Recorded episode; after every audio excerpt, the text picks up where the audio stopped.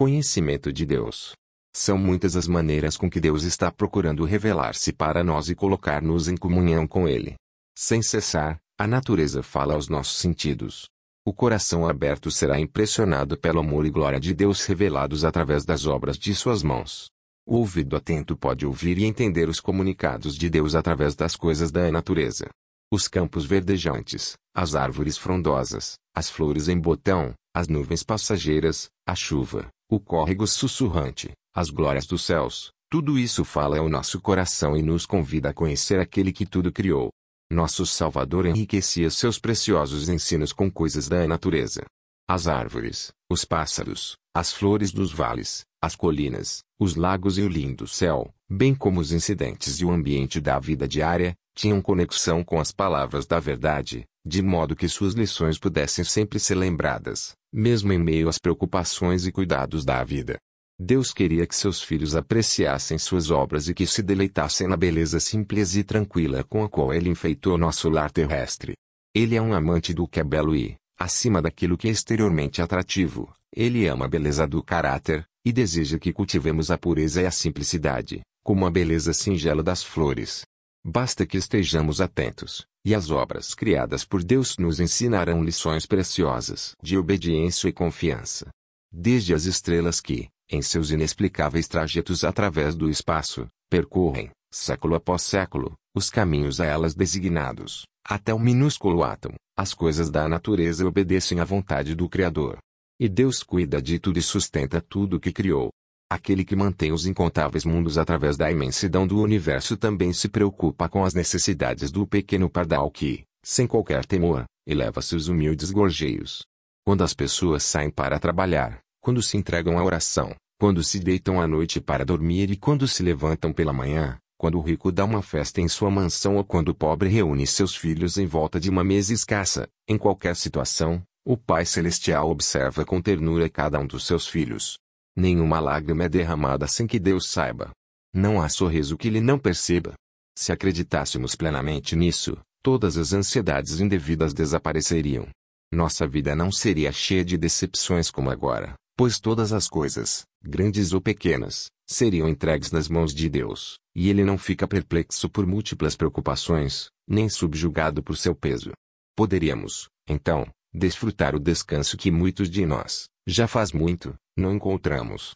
Enquanto nos deleitamos com as atraentes belezas da terra, pensemos no mundo por vir, no qual jamais entrarão o pecado e a morte, onde a natureza nunca mais exibirá uma sombra da maldição.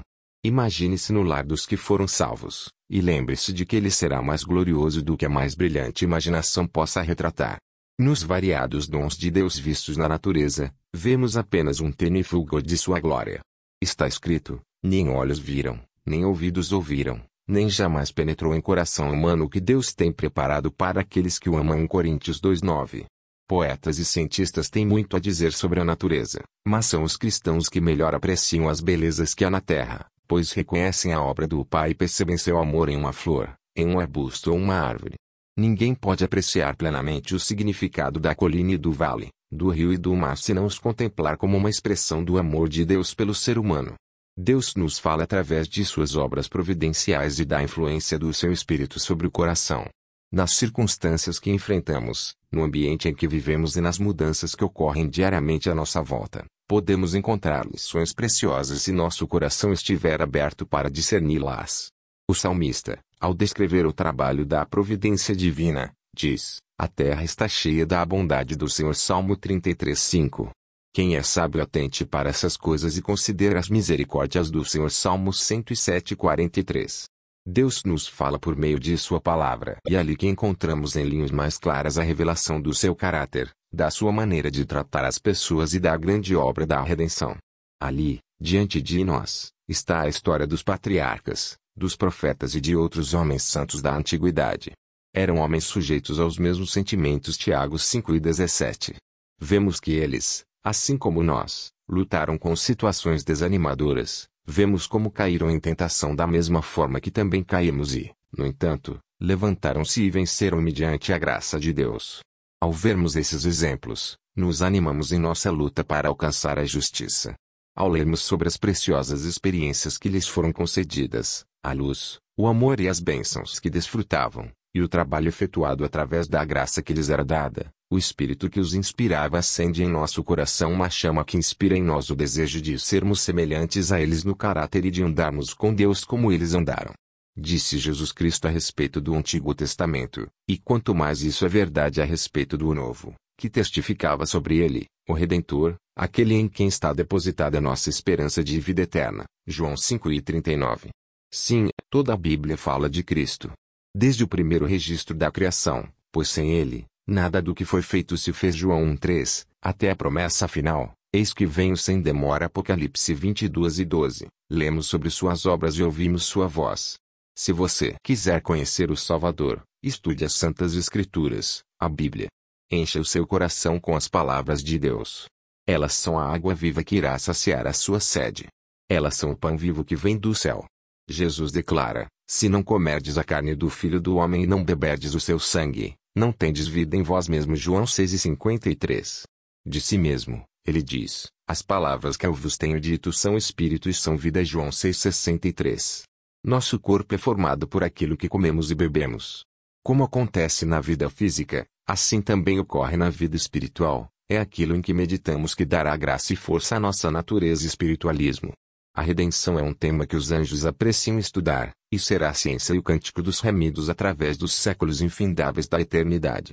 Não seria esse um assunto digno de cuidadoso estudo desde agora? A infinita misericórdia e amor de Jesus e o sacrifício feito em nosso favor requerem a reflexão mais séria e solene. Devemos dedicar tempo para pensar no caráter do nosso querido Redentor e Intercessor. Devemos meditar sobre a missão daquele que veio salvar seu povo de seus pecados. Ao meditarmos sobre temas celestiais, nossa fé e amor ficarão fortalecidos, nossas orações serão mais aceitáveis a Deus, pois estarão cada vez mais misturadas com fé e amor. Elas serão inteligentes e fervorosas. Haverá uma confiança mais constante em Jesus e uma experiência diária e viva com seu poder capaz de salvar todos os que vão a Deus por meio dele. Ao meditarmos na perfeição do Salvador, desejaremos ser inteiramente transformados e renovados à imagem da sua pureza. Teremos fome e sede de nos tornar iguais àquele a quem adoramos. Quanto mais nossos pensamentos estiverem centralizados em Cristo, mais falaremos dele para os outros e mais o representaremos perante o mundo. A Bíblia não foi escrita apenas para os eruditos, pelo contrário, destina-se às pessoas comuns. As grandes verdades necessárias para a salvação são apresentadas com a clareza do sol do meio-dia. Ninguém errará nem se perderá no caminho, exceto os que seguirem seus próprios julgamentos, em vez da vontade revelada de Deus. Não devemos aceitar o testemunho de homem algum quanto aos ensinamentos das Escrituras, mas devemos estudar por nós mesmos as palavras de Deus. Se permitirmos que outros pensem por nós, nossa energia e as habilidades que adquirimos se atrofiarão. Os poderes nobres da mente poderão ficar tão debilitados pela falta de exercício nos temas que mereçam concentração que poderão perder a capacidade de compreender o profundo significado da palavra de Deus. A mente se expandirá se for empregada para verificar como os assuntos da Bíblia se relacionam entre si, e na comparação de passagem com passagem e de coisas espirituais com coisas espirituais. Ponto nada há mais apropriado para fortalecer o intelecto do que o estudo das Escrituras.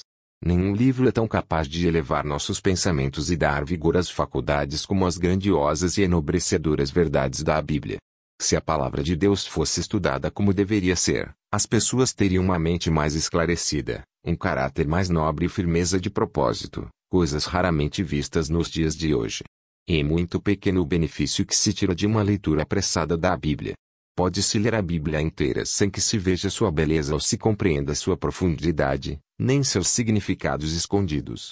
Tem mais valor uma passagem estudada até que seu significado fique claro, e sua relação com o plano da salvação se torne evidente, do que percorrer os olhos por vários capítulos sem um propósito definido e sem que se obtenha alguma instrução. Esteja sempre com sua Bíblia. Leia sempre que tiver oportunidade, decore as passagens. Mesmo andando pelas ruas, você pode ler uma passagem e meditar sobre ela, fixando-a na mente. Não podemos obter sabedoria sem fervorosa atenção e estudo acompanhado de oração. Algumas partes da Escritura são, efetivamente, bastante fáceis de entender, mas há outras cujo significado não está na superfície, de modo que possam ser entendidas na primeira leitura. As passagens devem ser comparadas umas com as outras. Deve haver cuidadosa pesquisa, reflexão e oração. Um estudo assim será ricamente recompensado. Como o garimpeiro que descobre veios de metais preciosos escondidos sob a superfície da terra, também aquele que, com perseverança, busca a palavra de Deus como se procurasse um tesouro escondido encontra verdades de grande valor, as quais estão escondidas daqueles que pesquisam de maneira descuidada. As palavras inspiradas, quando abrigadas no coração, serão como correntes jorrando da fonte da vida. A Bíblia nunca deveria ser estudada sem oração. Antes de abrir suas páginas, devemos pedir a iluminação do Espírito Santo, e a receberemos. Quando Natanael foi a Jesus, o Salvador exclamou: Eis um verdadeiro israelita, em quem não há dolo. Natanael perguntou: De onde me conheces? Ao que Jesus respondeu: Antes de Filipe te chamar, eu te vi, quando estavas debaixo da figueira João 1:47, 48. Jesus nos verá também nos lugares secretos de oração se nele buscarmos a luz que nos fará ver a verdade. Anjos de luz estarão com aqueles que, com humildade, buscarem orientação divina. O Espírito Santo exalta e glorifica o Salvador. Sua missão é apresentar Cristo, a pureza da sua justiça e a grande salvação que temos por meio dele. Diz Jesus: Ele me glorificará, porque há de receber do que é meu e vos há de anunciar João 16 e 14. O Espírito de verdade é o único mestre eficaz da verdade divina. Quanto não deve Deus estimar a raça humana, a ponto de dar seu filho para morrer em seu lugar e designar seu Espírito para ser seu mestre e guia constante. Escrito pela escritora Ellen G. White. Livro com o título Esperança para Viver. Editora da Casa Publicadora Brasileira.